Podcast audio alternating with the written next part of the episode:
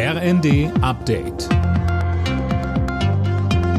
Stündlich neu. Auf den Punkt informiert.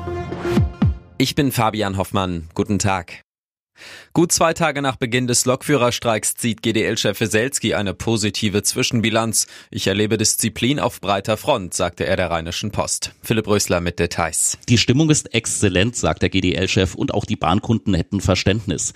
Dass sich Gewerkschaft und Bahn schnell einigen, ist auch weiter nicht absehbar. Eine Schlichtung lehnt Weselski bisher ab. Unterdessen gibt's heute einen weiteren Streik. Bei der Lufthansa-Tochter Discover legen Piloten und Flugbegleiter die Arbeit nieder. Da fordern die Gewerkschaften UFO und Vereinigung Cockpit, dass die Airline mit ihnen über Tarifverträge verhandelt. Die vielen Krankheitsausfälle haben im letzten Jahr wohl dazu geführt, dass die deutsche Wirtschaft geschrumpft ist. Zu diesem Ergebnis kommt eine Studie der Pharmabranche. Demnach wäre die Wirtschaft ohne den Rekordkrankenstand gewachsen. Der hatte zu zahlreichen Produktionsausfällen geführt.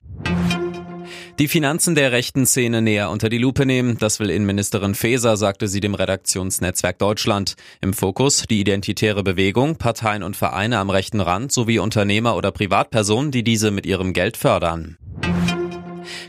Knapp 400.000 Haushalte bekommen in diesem Jahr Post vom Statistischen Bundesamt. Sie wurden per Zufallsprinzip für den Mikrozensus ausgewählt. Der Begriff bedeutet kleine Bevölkerungszählung. Es geht aber um mehr, Daniel Bornberg. Ganz genau, es geht im Prinzip darum herauszufinden, wie die Bevölkerung in Deutschland lebt, um daraus dann auch politische Maßnahmen ableiten zu können.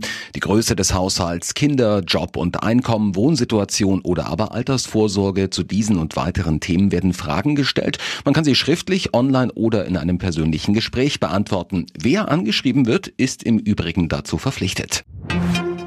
Schwere Aufgabe für die deutschen Handballer. Sie treffen im Halbfinale der Heim-EM heute auf Weltmeister Dänemark. Deutschland geht als Außenseiter in die Partie. Bundestrainer Alfred Gislason sagt, die Dänen sind eine harte Nuss. Die Dänen haben eine unglaubliche Breite und sehr erfahrene, gute Spieler. Das sind die beste Mannschaft der Welt, denke ich, und spielen natürlich auch einen phänomenalen Handball.